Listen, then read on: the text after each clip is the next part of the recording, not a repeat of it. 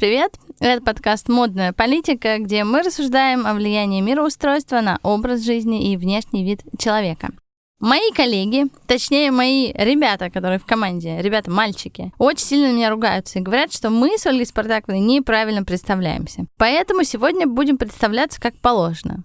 Меня зовут Татьяна Ржанова, я автор проекта «Модная политика», я тот человек, который пишет посты в телеграм-канале «Модная политика», и я тот человек, который бесконечно придумывает темы, о которых мы с Ольгой Спартаковной говорим. А еще я э, создатель, придумщик, назовите как вам нравится, сервиса Help Me Now.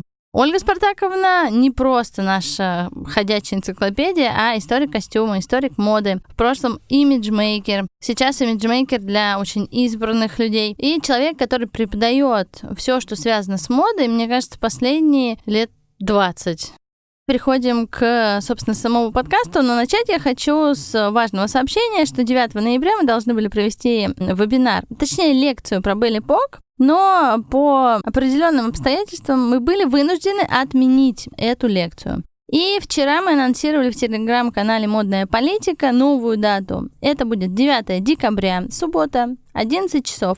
Билеты сможете найти по ссылке helpmenow.space. Или ищите всю информацию об этой лекции в нашем телеграм-канале «Модная политика», куда я вас призываю вновь и вновь подписываться. Ну что, переходим к теме нашего сегодняшнего подкаста и говорить будем о великом. О великом, но забытом, и человеке, который закончил свою жизнь, ну, если не на самом дне и не в самой нищете, то в очень-очень-очень плачевном состоянии. И это удивительно. Мы не будем говорить о человеке, который начал при императоре и закончил при Советском Союзе. Нет, мы будем говорить о французе. Мы будем говорить о главном парижском модельере на стыке 19 и 20 веков.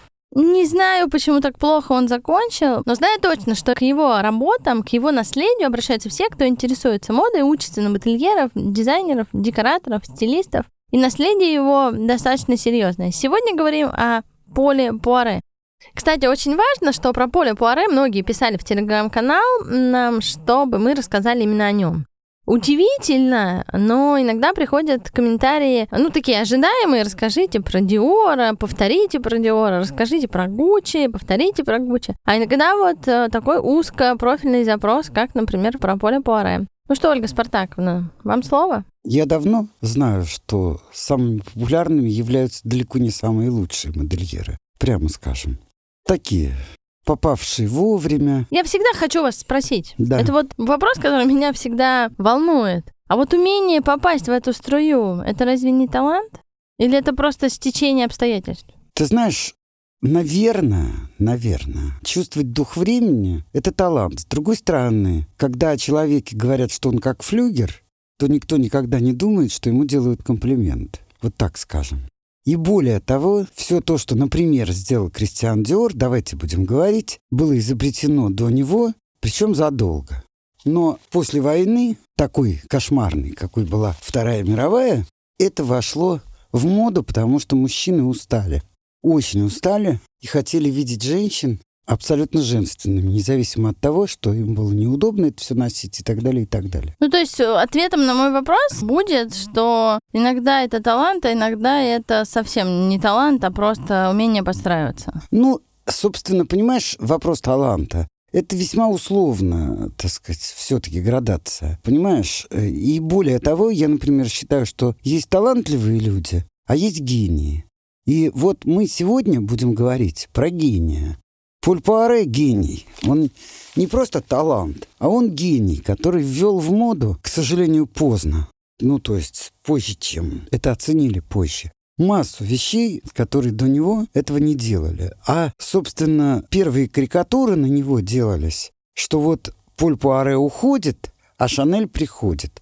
Хотя я не могу даже сравнить Шанель с Полем. Потому что Поль Пуаре огромная фигура. Ну, говорят, что просто он, если можно так выразиться, да. погиб от рук Шанель. То есть Шанель его профессионально как бы убила. Это справедливое высказывание? Я не знаю. Я не могу так сказать. А справедливое ли высказывание, что Поль Пуаре в истории моды, истории костюма сыграл такую же роль, как, например, Пикассо в искусстве 20 века? Ну, вы знаете, все относительно. Вот недавно... Давайте куда-нибудь отнесем. Недавно, например, я прочла слова Пикассо относительно художника Зверева. И он сказал, что такой художник, а вы приезжаете в Париж, чтобы чему-то научиться. Да то, что он сделал, это верх всего. У нас есть музей Зверева, он не самый посещаемый на самом деле. И Зверев был абсолютно пьющий бессребренник и абсолютный гений. Поэтому, понимаешь, вот гений, талант — это все, как бы сказать, с одной стороны, это трудно квалифицировать, а с другой стороны, это почти не трудно это делать. Вот Поль Пуаре, его наследство огромно. Вот просто огромно. И сейчас это понимают все модельеры абсолютно. То есть все, кто учится дизайну одежды, все понимают, что они могут много взять именно у Поля Пуаре. И уж если на то пошло, то мы с вами говорили про Ламанову. Это, я бы сказала, абсолютный гений, которая подтвердила свою гениальность призом, который она получила на Всемирной выставке в Париже в 25 году. Так вот, я хочу сказать, с кем она дружила? С Полем Пуаре. Кто к ней приезжал? Поль Пуаре. Понимаете? На фоне Ламановой Шанель просто бесцветна. Потому что то, что сделала Ламанова, то мало кто вообще мог сделать. Ну, это правда. Как минимум, она не просто пережила царя, да, не только Конечно. императорскую семью, но она еще и пережила большевиков. Поль Пуаре. Во-первых, он устраивал потрясающе. Он был очень широким человеком. И когда он был одним из первых модельеров, он одевал Сару Бернар. А вы знаете, что тогда практически именно сцена театральная составляла рекламу для модельеров. У него был один из лучших художников моды, который вообще был на свете. Поль Ирип. Работал он с ним потрясающе. И еще я хочу сказать, что, допустим, вот есть такая карикатура. Пуаре уходит, а Шанель приходит. И вот там накидка Пуаре, и вот как это ни странно, но кто перерабатывает это и делает это блистательно? Это замечательный модельер Гальяна. Да, он хулиган, но он абсолютный гений. И он делает практически, он повторяет, только делая реверанс времени, именно накидку Поля Пуаре, которую высмеял художник, мало понимающий в ценностях тех или иных вещей. Причем я должна сказать, что Пуаре блистательно обращался с историческим материалом. Он изучал накидки XVI века, безусловно. Плюс ко всему, он, одевая самых модных дам и самых обеспеченных дам того времени, он, естественно, был обеспеченным человеком. И он эти деньги тратил на исторические, фантастические праздники. Это были или античность, или восточные вещи. Это было с достаточной периодичностью, и где он выставлял и свои находки, и так далее. То есть он был человеком потрясающим, раз. Во-вторых, в отличие от многих других, он не был геем. Это самое удивительное из всего, что да. мы сегодня можем сказать, в отличие от там, да. других разных модельеров. Это не значит совершенно, что я как-то по-разному отношусь к модельерам в зависимости от их ориентации. Нет. Но он понимал женщин, он обожал свою жену. Я бы сказал, но это мое мнение, что его жена оказалась предательницей. Потому что когда... Неожиданный заход. Да, он впал в немилость, скажем так, широкой публике. Она быстренько растворилась. Ну, я на самом деле хотела бы, чтобы мы чуть-чуть отмотали назад угу. и поговорили о том, что Поль Пуаре родился, конечно же, в Париже, и он родился в семье торговца тканями. Мне кажется, что ну, небольшое пересечение, наверное, с Юбером до Живанши есть, потому что тот тоже родился в семье, связанной с э, ткачеством, если я правильно помню. И мне вот здесь очень интересно еще, что... И Версаче родился в семье. Ну, мы не будем сравнивать торговцев. Версаче Ну, и... я понимаю, да, но тем и не менее. Где Живанши и. Пуаре, но где Версаче? Ну, да, безусловно, Версаче там тоже занимались, не будем сейчас к этому. Я больше это сравнение провожу с точки зрения... Я считаю, что Живанши великий модельер. Конечно, я И. Поль Пуаре великий модельер. И Конечно. я пытаюсь найти какие-то интересные пересечения в их, в их жизнях. Ну, такой вот э, с тканями и ткачеством, и с продажей тканей нашли, допустим. Мне нравится в истории, в биографии Поля Пуаре, что он начал работать подмастерьем в ателье. Но не в ателье со шляпками, как мы с вами все привыкли, что если модельер, он начинает со шляпок. А в ателье, где изготавливались зонтики. А из их э, обрезков, ну, говорят, мы не проверяли, он делал ну, какие-то из обрезков э, платья для кукол.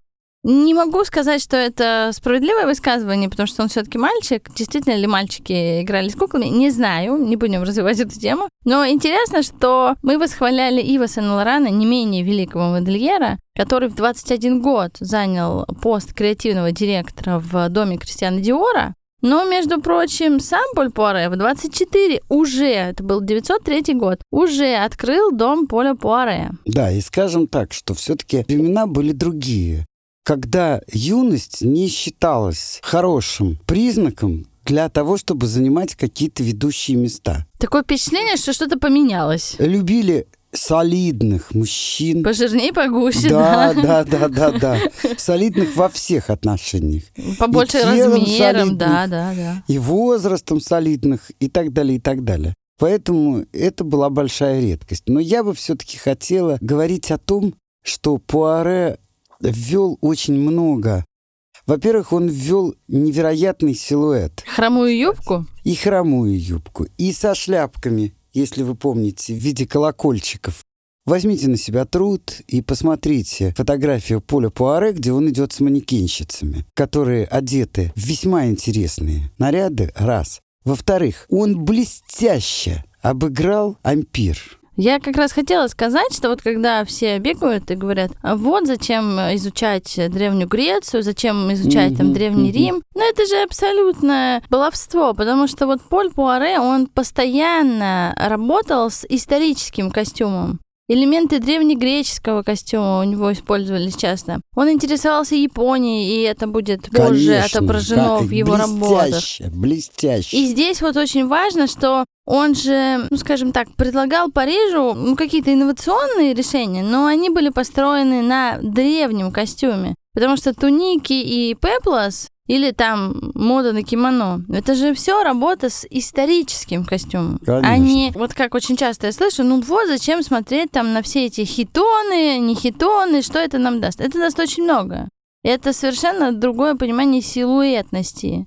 И совершенно другое понимание женщины, ее тела, ее сексуальности. Я вот по долгу службы, готовясь к разным подкастам, я смотрю разные материалы, и иногда мне попадаются какие-то исторические костюмы там 90-х, 2000-х. В 2000-х же вообще была мода просто на трусы на сцене. Ну, прям неважно, в какой стране было модно выходить в микрошортах. И я смотрю на эти микрошорты и думаю, ну, открыли бы вы какую-нибудь там, ну, более серьезную какую-то одежду. Ну, я понимаю, что дрыгаться удобнее в микрошортах, но выглядит это, конечно, максимально ужасно. Вот, поэтому я считаю, что Поль Пуаре интересен и своим интересом к античной моде, и своим бесконечным талантом. Его перепрочтение таких классических вещей, он в- вдыхал в них совершенно новую жизнь. Абсолютно современных. Причем современных даже сегодня. Очень многое из того, что он сделал, можно, чуть-чуть поменяв, прекрасно выглядеть в этом. Ну, не говоря уже о том, что он все-таки снял женщины корсет. Да, он в 905 году предложил совершенно иной Конечно. покрой женского платья. Вот этот вот ненавистный корсет, кстати, за которым сейчас все охотятся, потому что считается, что это главный элемент соблазнения мужчин. И я не знаю, кто это придумал, потому что я знаю много мужчин, которые боятся корсетов. И вообще, как бы в куларной, вот в спальной комнате хотели бы избежать всех этих завязочек, растежечек и прочего. Так я Но- должна сказать, что если вы хотите, чтобы желающий вас мужчина потерял всякое желание, оденьте настоящий исторический корсет, Да, и он будет сутки его снимать. и все будет в порядке. И вас никто никогда не тронет, и вы останетесь девственны и чисты. При этом, так сказать, не отказывая мужчине в благосклонности. Да, ну он сам как бы не смог расстегнуть 1999 этих Ну, крючочков. положим 40, но не Ну, важно. это не важно, я... 40 там, 40 здесь. Пригласим горничную заодно. Сразу возникнет проблема, что в доме должна появиться горничная. Конечно. Мне еще очень нравится, что Поля Пуаре называют первым модельером континентальной Европы, как бы мощно это не звучало, выпустивший собственную марку духов. В 1911 году, в 1911 году он выпустил духи от кутюрье, назвав их в честь умершей старшей дочери Розин. Вот его работа с духами — это отдельная, не менее талантливая Он работа. опять первым был. Он был первым, и он делал какие-то невероятные флаконы, какие-то выдающиеся, вопиющие для тех лет ароматы. И вообще это была революция. И вообще он первым пригласил манекенщиц, между прочим. Думаете, первым? Первым. Не знаю, Ну, а кто философский еще? вопрос. Ну, не знаю, может, Рози Бертен там еще умудрилась кого-нибудь позвать. Ну да, Мария Антуанетта в качестве манекенщицы. 200 лет до Безусловно. Пуаре, так что это такой... Ну, я думаю, что вы правы в том, что он по-другому вообще смотрел на подачу своих работ. И его дружба с Полем и Рибом, она же чем была удивительна? Она отражала абсолютно творческий подход к демонстрации своих работ. То есть Конечно. талантливые ла- работы Поля Пуаре обрисовывал не менее талантливый РТ, Поль Риб. Ну, то есть это были еще одни произведения искусства внутри Конечно. произведений искусства. И это очень круто. Вообще, мы обязательно покажем в телеграм-канале нашем иллюстрации Поля и Риба. Они сами по себе достойны уже и Конечно. визуального Оскара, и всяческой похвалы, потому что они выглядят очень красиво. Так же, как и Романа Тернова. РТ. РТ мы тоже покажем обязательно в нашем Ну, телеграм-канале. понимаете, тут надо все-таки... Поль Пуаре прошел через два стиля, как минимум. Я имею в виду, не он создавал, он создавал очень разные стили, но он прошел эпоху модерна, и он прошел эпоху арт-деко. Ну вот это э, здесь я уверена, что все наши слушатели упадут в обморок и скажут, чем модерн отличается от- арт-деко, и когда между ними был Беллипок, и надо пояснить. Требую пояснения. Белла эпох была в эпоху модерна. Значит, поясняю, я уже рассказывала, что в Англии и в России этот стиль назывался модерн.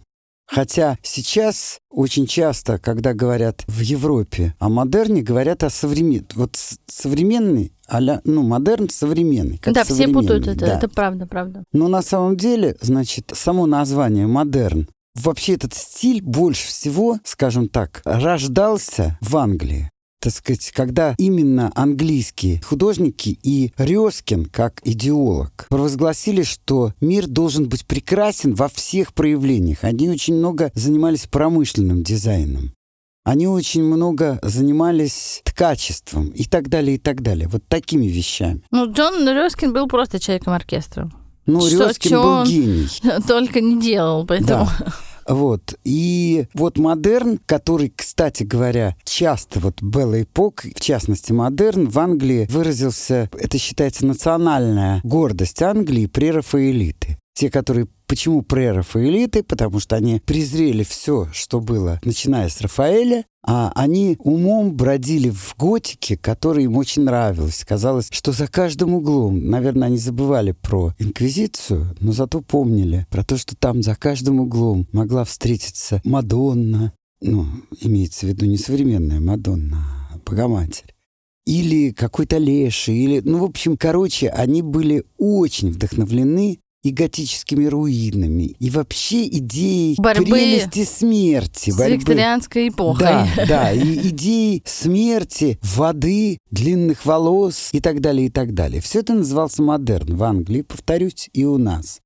В Италии это называлось стиль либерти, в Германии это называлось юген-стиль, а во Франции это называлось арнуво. Вот, кстати, такой небольшой тизер мы сделали. Покупайте билеты, приходите на нашу лекцию, где Ольга Спартакова будет рассказывать именно про Белли Пок. Да, которая, конечно, коснется мирового искусства, как это, мирового устройства искусства, потому что нельзя рассматривать этот период оторванно от того, что происходило в мире. Но вернемся к Полю Пуаре. С чего начнем рассказывать? С его ароматов или... с как угодно. Вот я думаю, что интересно поговорить о его ароматах, потому что это настоящее произведение искусства. И он использовал в ароматах э, имена своих детей. Он работал с шалером, который изначально был стеклодувом. Но внезапно выяснилось, что он еще и неплохой парфюмер. Ну, такое бывает. Дул стекло и такой, о, надо делать ароматы. Это удивительно, потому что они вместе стали создавать ароматы. Честно говоря, не знаю, как... Ну, то есть я понимаю, как, как творческий человек, я понимаю, как можно выразить словами будущий аромат. Но все равно мы же говорим о там, столетии назад, даже там чуть больше, уровень образования был немножко другой, погруженности. Хотя, может быть, вот это довоенное время, оно, наоборот, раскрывало потенциал людей гораздо больше. Им больше можно было творить. Поэтому, может быть, вот духи Поля Пуаре, все его ароматы, невероятные флакончики, это был ответ на вот это беззаботное время. Все-таки он творил вот активно тогда, когда еще не было даже Первой мировой войны. Ну, не забываем еще, что именно до Первой мировой войны Любой призыв какого-то человека поучаствовать в экспедиции в Антарктиду, в экспедиции в какие-то горы, в Мексику, подхватывались молодыми людьми с огромным энтузиазмом. После Первой мировой войны это стало никому не интересно, потому что вот мне все время кажется, как называются люди, которые любят экстрим? Сумасшедшие? Ну да, отчасти. Вот понимаете, мне кажется, что любители экстрима это просто люди, которым не хватает впечатлений потому что им кажется, что жизнь им не приносит эти впечатления. Но опыт показывает, что экстрим любят тогда, когда слишком спокойно и довольно мало интересно живут. Но как только попадают в настоящий экстрим, в такой жизненный, тяжелейший экстрим, то всякие приглашения бегать по полюсам ну, тогда вообще это как-то довольно очень... исчезают. То есть романтические люди перестали быть романтиками. Они сначала траванулись газами на, на Первой, мировой, мировой войне. войне, да. А французы это сделали максимальное количество мужчин. Траванулись этими газами, сидели в этих жутких окопах, и их ели жуткие вши и так далее, и так далее, болели испанкой. Удивительно просто. Мы говорим о столетии назад, ну там плюс-минус. А педикулез еще не был так легко побежден, как сейчас. Гигиена не была так развита. Грипп испанка. Я, правда, не знаю, можно ли его сравнить с ковидом, но, в общем, грипп испанка валил всех просто пачками. Ну, унес миллионы людей, больше, чем жертвы Первой мировой между Да, прочим. но я об этом и говорю, что удивительно, что всего сто лет прошло, ну там в эволюции это же ну практически не срок. Тем не менее, романтики, мне кажется, вымерли с появлением интернета. Теперь можно просто открыть YouTube, посмотреть, а что там на Северном полюсе, что там на Южном, как поживает то, что осталось от племени Майя, и вообще, что происходит в тех местах, куда бы, там, при прочих равных, ты бы хотел съездить там сто лет назад. Поэтому, наверное, спал вот этот романтизм. А еще, мне кажется, я обожаю не только Поля Пуаре, но и Иркюля Пуаро, который по роману который по романам известный, не менее талантливой писательницы, регулярно ездил в Египет. И вообще вот эта колониальная история, их путешествия, то на Восточном экспрессе, то на египетские раскопки, все это невероятно романтично выглядит. То есть ты прям смотришь и думаешь, какая жалость, что я не живу в те года. Но я с тобой не согласна по части Давайте. романтизма. Давайте. Я понимаю, что общество пережило такие страшные войны, хотя война всегда была страшной. И я не знаю ни одной войны, которая была бы не страшной. И мне кажется, я уже даже упоминала там 30-летнюю войну. 30 лет. Бесконечной А войны. столетняя?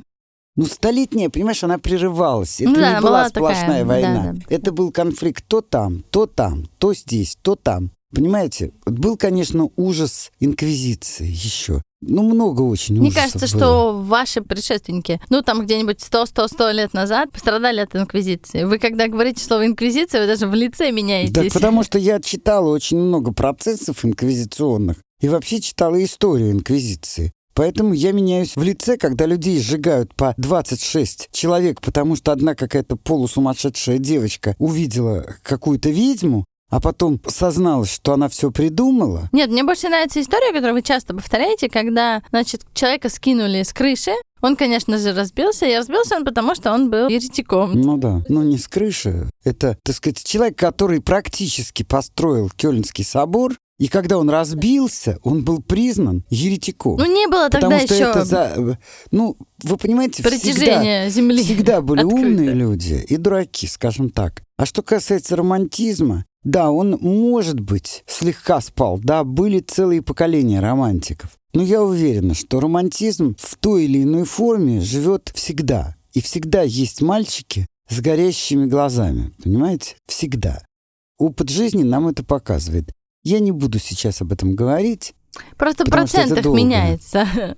Чуть больше, чуть меньше, Ну, совсем да, чуть-чуть. эпоха романтизма, но тем не менее, если мы разберем эту эпоху романтизма на персонали, то выясняется, что романтик Гюго, между прочим, допускал такие предрассудки, что даже странно, был ли он романтиком. А при этом он самый яркий представитель романтизма, скажем так. Поэтому это все очень относительно. Он бросил свою невесту, потому что ветер приподнял подол ее платья, и другие мужчины могли видеть ее щиколотку. Вот какая драма. Ну, конечно, драма, это же запрещено. Да. Это сексуальный подтекст, конечно. Но на самом Но деле... он был за это наказан очень, очень серьезно, жизнью. Но это уже другая история. Когда-нибудь, когда меня попросят, я ее расскажу. Пуаро, мне кажется, был еще неплохим бизнесменом. Ну, каким-то, может быть, Хорошим. у- управленцем. Ну, я не могу в полной мере сказать, что хорошим, потому что закончил он не очень хорошо, к сожалению, да? И что? Ну, вообще-то в мире ценится бизнесмен, который и закончил с куском хлеба, а не который в коробке на Курском вокзале. Но будем считать, что он хороший менеджер. Почему я считаю, что он хороший менеджер? Потому что у него были отдельные направления. То есть у него было отдельное направление по ароматам. Конечно, я не держала в руках какую-то статистику, но все там статьи и все описания его биографии говорят о том, что с 1911, когда он анонсировал первый аромат, по 1930 или 1929, вот это направление Le Parfum de Rosy, дома Пуаре, оно выпустило то ли 35, то ли 50 ароматов. Это колоссальная цифра. Ну, то есть ароматов, я имею в виду не флаконов, а видов ароматов. И эта цифра колоссальная. У нас сейчас понятно, что все дико опопсело. Ну, то есть аромат, э, какая-то парфюмированная вода, они выходят там в день по 10 новых каких-то брендов, старые бренды перевыпускают свои. Ну, то есть у тебя постоянно какая-то выходит история, но чтобы один модный дом выпускал за там 10 лет 50 ароматов, такого уже нет очень давно. Ну, вы знаете, вот все-таки я хочу подвинуть нас к нововведениям Поля Пуаре. Потому что он снял корсеты. Он потрясающие костюмы в стиле ампира делал, но абсолютно современные. Он взял японский стиль, но так, что любая современная женщина захочет это надеть, как бы в том или ином виде. Это правда, подтверждаю. Накидки, которые просто повторил Гальяна, чуть-чуть их изменив, чуть-чуть. Потому что он преклонялся перед Полем Пуаре. Пуаре ввел манекенщиц. Пуаре устраивал невероятные празднества для всего Парижа. И это были исторические празднества. Сейчас человек, который организовывает праздники такого уровня, уже миллионер. Если ему дают возможность такую, если он заслужил эту возможность, то он уже очень хорошо зарабатывающий человек. А он делал это за свой счет. И очень широко. И это были настоящие большие праздники. А может быть, он еще был хорошим маркетологом? Может быть, я... Ну, вот Ксения Куприна, дочь писателя Куприна, которая работала манекенщицей в доме моды Пуаре, в своих воспоминаниях мой отец Куприн писала и о Пуаре. Сам хозяин вел себя как царек в своем государстве. Волосы и борода у него были нарочито обстрижены на полсантиметра. Этого полного эксцентричного человека знали повсюду. Журналисты постоянно помещали на него карикатуры. Пуаре часто устраивал для рекламы блестящие приемы. Хозяин заставлял манекенщиц выстроиться в э, полукруг и долгим тяжелым взглядом рассматривал каждую девушку. Потом вдруг делал жест, как бы отгоняя муху. И это значило, что эту девушку выгоняют.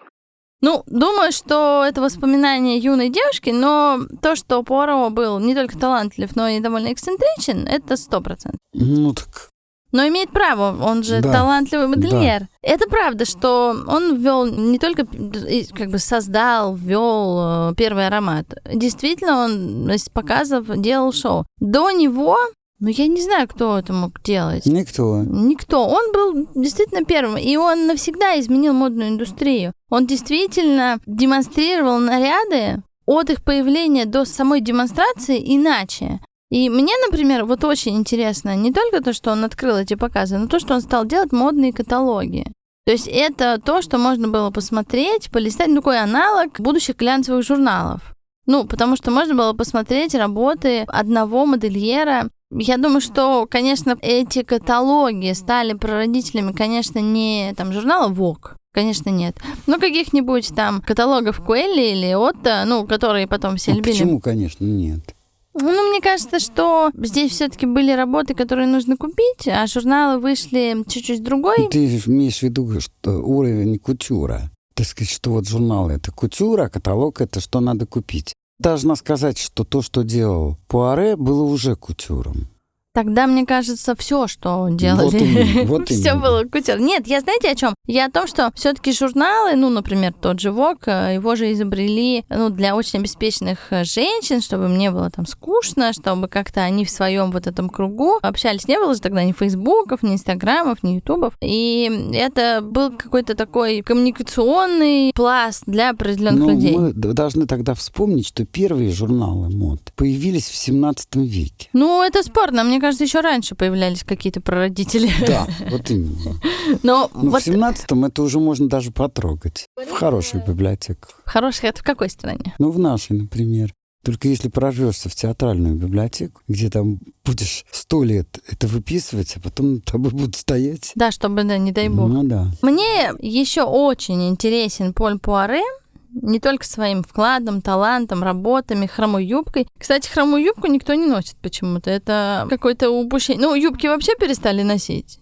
Ну, то есть, если я говорю... Тут однажды я работала с клиенткой какой-то, и она говорит, у меня там 25 пар джинс. Мне бы хотелось юбочку или платьице. Он говорит, что вы можете мне что-нибудь предложить? Я говорю, я могу все, потому что у меня примерно 50 юбок и 0 джинс. Поэтому я не очень эффективна в плане подбора джинсов. Хотя, конечно, я шучу, у меня есть там какие-то две пары, но в целом я считаю, что юбка и платье, а особенно юбка, главный, главное орудие женщины, а не джинсы. Вообще, я бы сказала, что я бы призвала женщин иногда смотреть на женщин с низкой социальной ответственностью.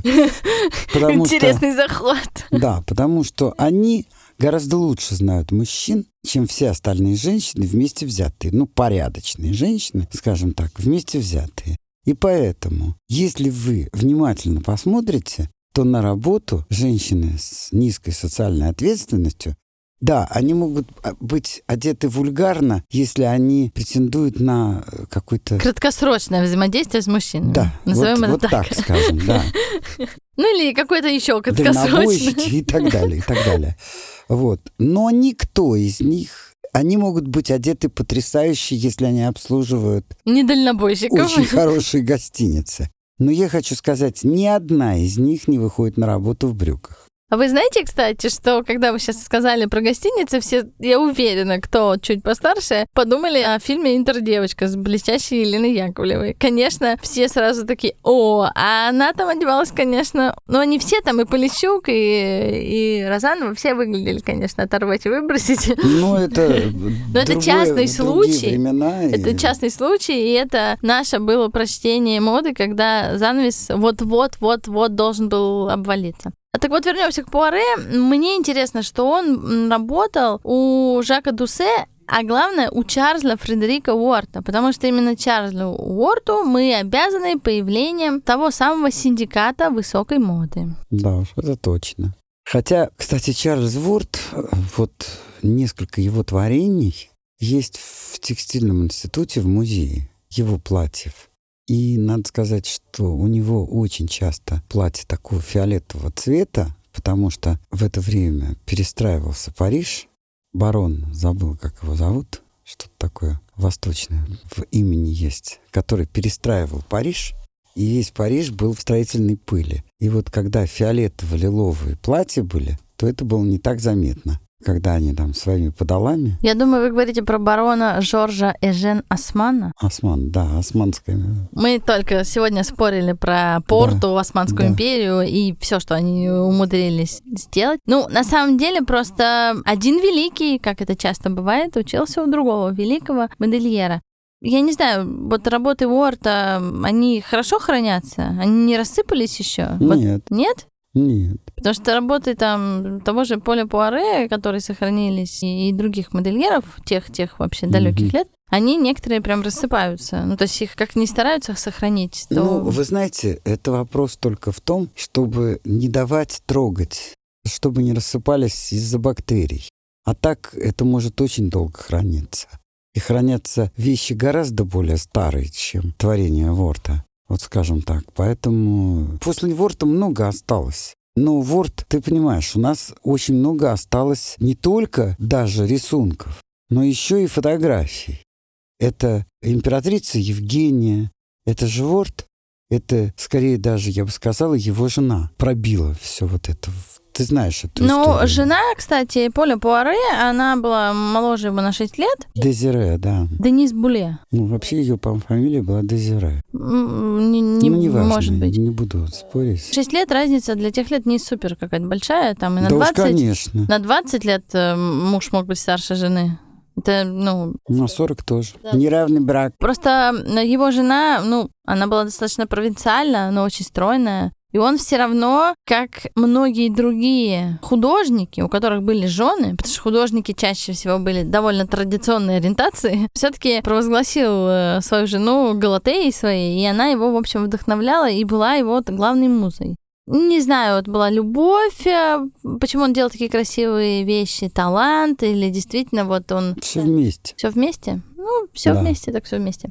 Это хорошая новость, потому что мы обычно с вами рассказываем о том, что там модельер любил маму, он э, там чувствовал женщин иначе. Здесь, в общем-то, Пуаре был такой прикладной мужчина-модельер. Он создавал вещи, в которых женщина может не только стоять, но и ходить. Не только там плясать на сцене, но и как-то это использовать в жизни. Поэтому, может быть, наличие жены и вообще такой семейной жизни ему помогало. Не знаю, кто-то говорит просто, что модельер должен быть один, чтобы более остро чувствовать там все. Не знаю. Ну, ты знаешь, Александр Васильев, например, когда ему задают такой вопрос, почему очень многие модельеры вот такой ориентации, какой они есть, он говорит, что настоящий мужчина хочет женщину раздевать, а кто же ее будет одевать? Да, ну это логично. Вот. Но это логично, но не совсем.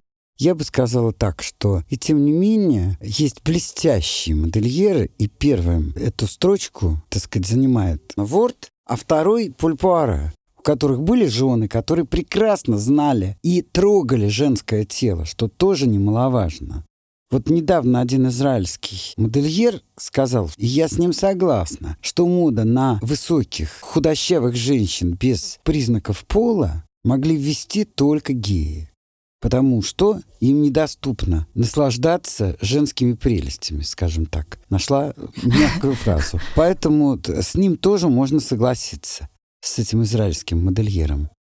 Поэтому на это все все-таки нужно смотреть по-разному. Понимаете, вообще, я бы сказал, те или иные тенденции в обществе обусловлены такими многими причинами, о которых иногда забывают, что, начиная от того, совместное обучение бывает у мужчин, у мальчиков и девочек, или разное. Вот давайте так вот. Кто сегодня может сказать, повторить вслед за Цветаевой не краснеть удушливой волной, едва соприкоснувшись рукавами? Кто? Я думаю, что кто-то может. Ну, кто-то может, конечно, какие-то единицы, откуда-то упавшие и так Но далее. это такая же история, как про романтиков. Вот романтиков мало. Но я бы сказала, что, с другой стороны, самыми остро желанными людьми, и женщинами, и, наверное, мужчинами, становятся все-таки индивидуальные, редкие мужчины и женщины. Если женщина сегодня умеет краснеть, то я думаю, что она будет пользоваться большим успехом. Да, кстати, статистика, ну, любят у нас психологи там подводить какие-то Да. там инструкции, рекомендации, но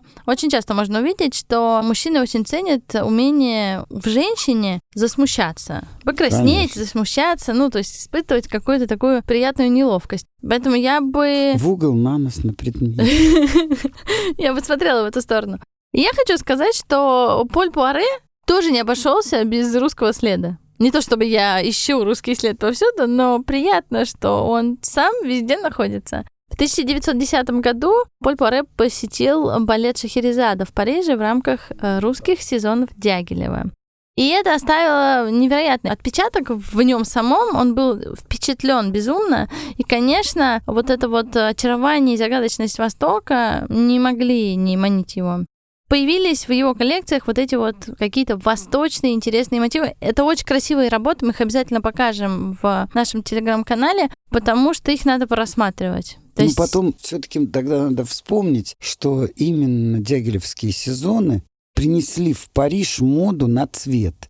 И вместо вот таких... Пыльно-розовых. Пыльно-розовых, фиолетовых. Бледненьких таких. Таких, я бы сказала, психоделические картинки. Как есть таблетки психоделические, которые порождают у нас образы, спрятанные в подкорке. И вот психоделические цвета, и это было, между прочим, именно в эпоху декаданса, то есть модерна в моде. И именно в это время русские сезоны привносят цвет и ошеломленные. Но это не просто цвет, Парижане, это же Бакс делал какие-то... Да, конечно, но это прежде всего цвет все-таки. Какой-то взрыв был просто да, визуальный. Да, да, и гениальные костюмы Бакста, и, кстати, Гончаровой, и, кстати, Ларионов. И всех, о ком мы говорили, когда всех, говорили да, про русские сезоны. Вот, естественно, это не могло пройти мимо такого величайшего человека, как Пуаре. Но не могло. И это тоже понятно. А то, что со временем его модели перестали пользоваться успехом, и очень может быть, что во многом ему подгадила Шанель, у нее, ей это вообще было достаточно для нее характерно, скажем так. Она же не зря ненавидела Скипарелли. Она, наверное, понимала разницу в уровне Скипарелли и своем. Ну, где моя любимая Эльзочка? И где моя любимая Коко Шанель? Шанель дала женщинам свободу, но не свободу от корсета, а свободу вообще как бы проявляться. Да, и не быть женщиной тоже. Вы но... посмотрите на ее фотографии. Но она андрогинна. Которые, вот когда она не специально там в жемчугах сидит и так далее, а вот когда она идет куда-нибудь в этих жутких джерсовых штанах растянутых и так далее, и так далее. Я ничего не говорю. Она придумала вечный костюм. Но я бы сказала так, что ей просто ее дому повезло с тем, кто сменил... С Карлом Лагерфельдом. Лагерфельдом, да. Конечно. Лагерфельд поднял это на невероятную высоту на невероятную, в которой этого не было. А как вы думаете, мог, могло бы быть что-то подобное с домом Поля Пуаре? Если бы им занялся такой хулиган, как Гальяна, то очень может быть. Он много взял у Пуаре, на самом деле, очень много. Если мы посмотрим, у него же очень разнообразные коллекции. Очень разнообразные. У Гальяна? Конечно. Ну, у Пуаро, кстати, тоже. Естественно. И это даже, даже этот принцип он взял там. Хорошо учился в своей, да, да, да. как это, школе да. модельерства. Очень жаль, что он там всякие глупости наговорил. Ну, мне кажется, что вот эта культура отмены, культура «не скажи ничего плохого», ну, это же мы говорим про творческих людей. Ну, сказал, забрал свои слова обратно, извинился. Он же меняется, как творческий человек, каждую минуту.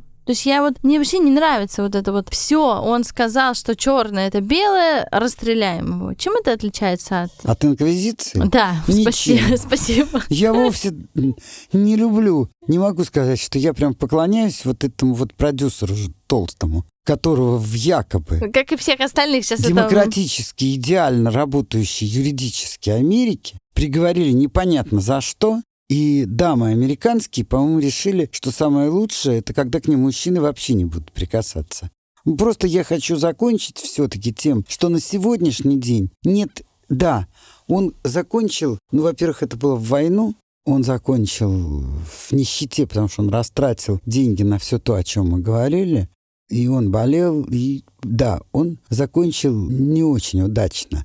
Но я должна сказать, что удача это не самая большая характеристика гения. Я просто хочу сказать, что мы в этом нашем чудесном, любимом подкасте говорим все-таки про мироустройство. Поль Пуаре стал жертвой того самого знаменитого краха 1929 года Конечно. на американской бирже. Да, он с 19 года уже был в состоянии предбанкротства, и он жил там в долгах, и его популярность снижалась, потому что новые дизайнеры предлагали более простую, более там безупречно выполненную, без излишеств одежду. Но тем не менее, наверное, он бы Более выжил. безупречно выжито, не знаю. Более, э, ну, я больше здесь даже говорю, что, э, наверное, более минималистичную. Но это другой вопрос. Но э, я думаю, что он бы, наверное, нашел своего покупателя, если бы не вот этот э, жуткий крах 29 года, когда, ну, как бы ему пришлось уже точно закрыть э, свой дом. Я закончу на их пик- пикировках Шанель. Однажды Пуаре спросил Шанель, почему она всегда одета в черное и белое. И та в свойственной манере резко ответила, потому что я ношу траур по вам. Это какая остроумная. Просто сил никаких нет. Спасибо, что были с нами. Подписывайтесь на наш телеграм-канал «Модная политика». Приходите на нашу лекцию про Белли Пок. Всем хорошего дня! thank you